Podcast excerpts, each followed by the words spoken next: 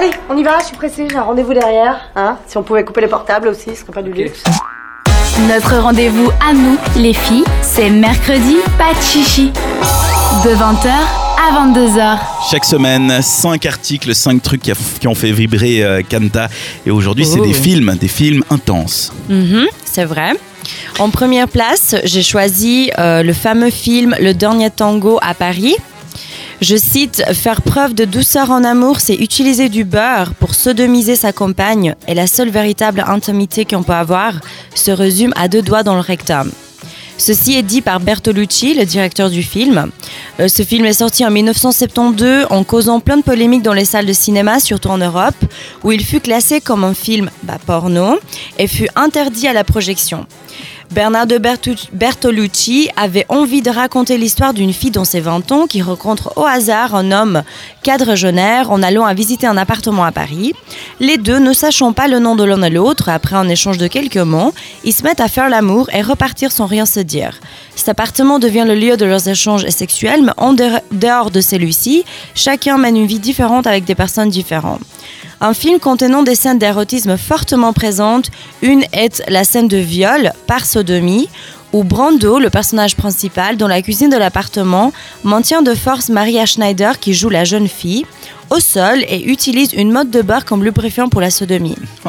Ce que les fans ne savent pas, c'est que Maria Schneider, à l'époque, n'était pas au courant que cette scène allait arriver en fait. Du coup, les larmes qu'on voit en fait sur le visage de l'actrice, elles sont bien réelles. Parce qu'il le faisait pour de vrai. Non, il le faisait pas pour En fait, de- il faisait pas pour de vrai, mais elle était choquée par la force qu'il a utilisée ou par l'agressivité agressivité Oui, que bah, j'imagine. ouais. ça a accompagné l'acte parce qu'elle s'y attendait pas du tout.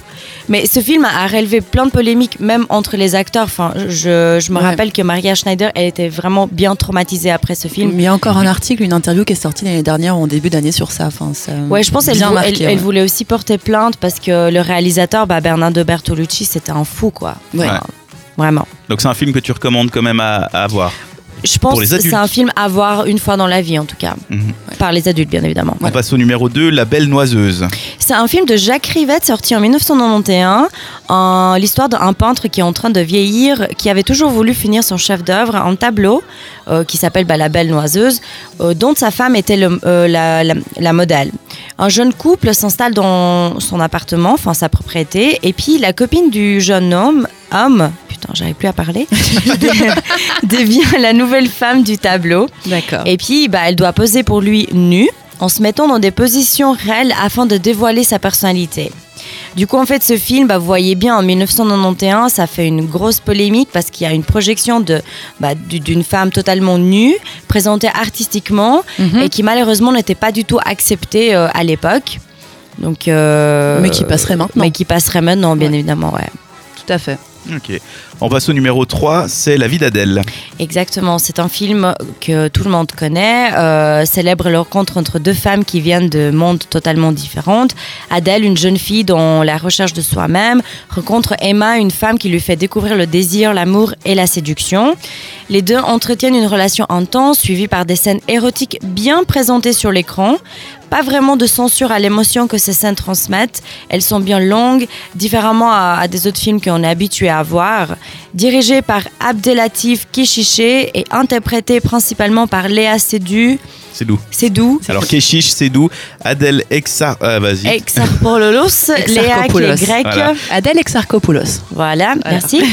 Euh, le film est sorti en 2013 et puis, euh, puis c'est une film. Vraiment, moi je l'ai vu, je sais pas Il est bien Moi pas.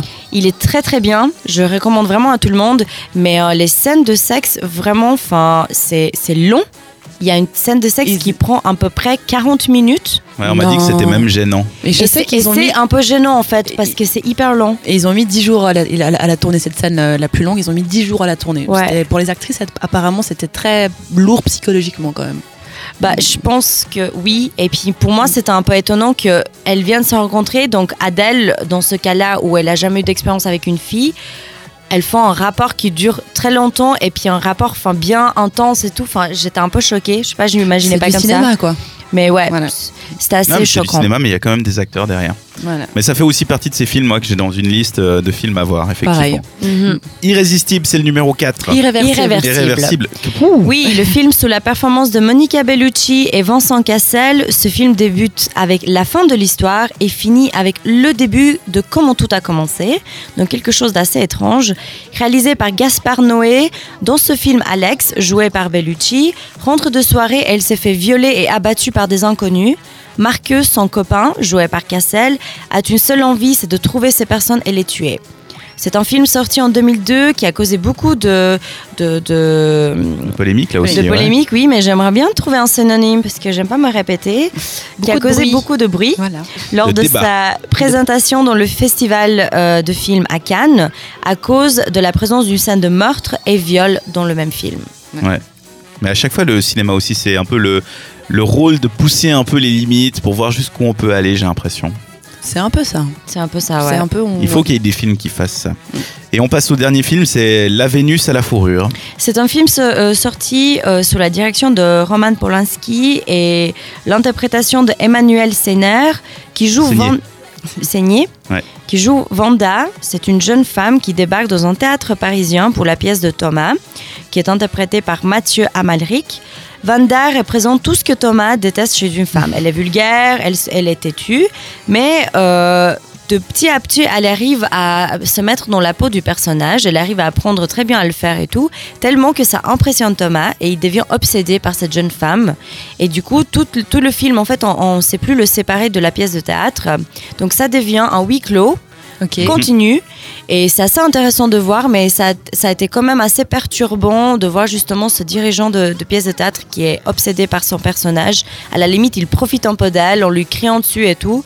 Donc, euh, je vous conseille vraiment de, de regarder tous ces films que j'ai mentionnés dans la liste, pas parce que je les aime, aussi, aussi parce que je les aime, mais Mais c'est des films qui font réfléchir, qui il faut ont un- réfléchir et puis qui sont différents parce qu'ils ont justement cassé les limites de, comme tu disais avant, de quelque chose qui est, on va dire, ouais, banal, un peu banal accepté. ou accepté dans le, dans le monde de- du cinéma. Ils vont plus loin et c'est des films à voir déjà rien que pour comprendre la polémique parce que les, les temps ont changé. Peut-être qu'il y a des choses qu'on accepterait plus facilement. Mhm.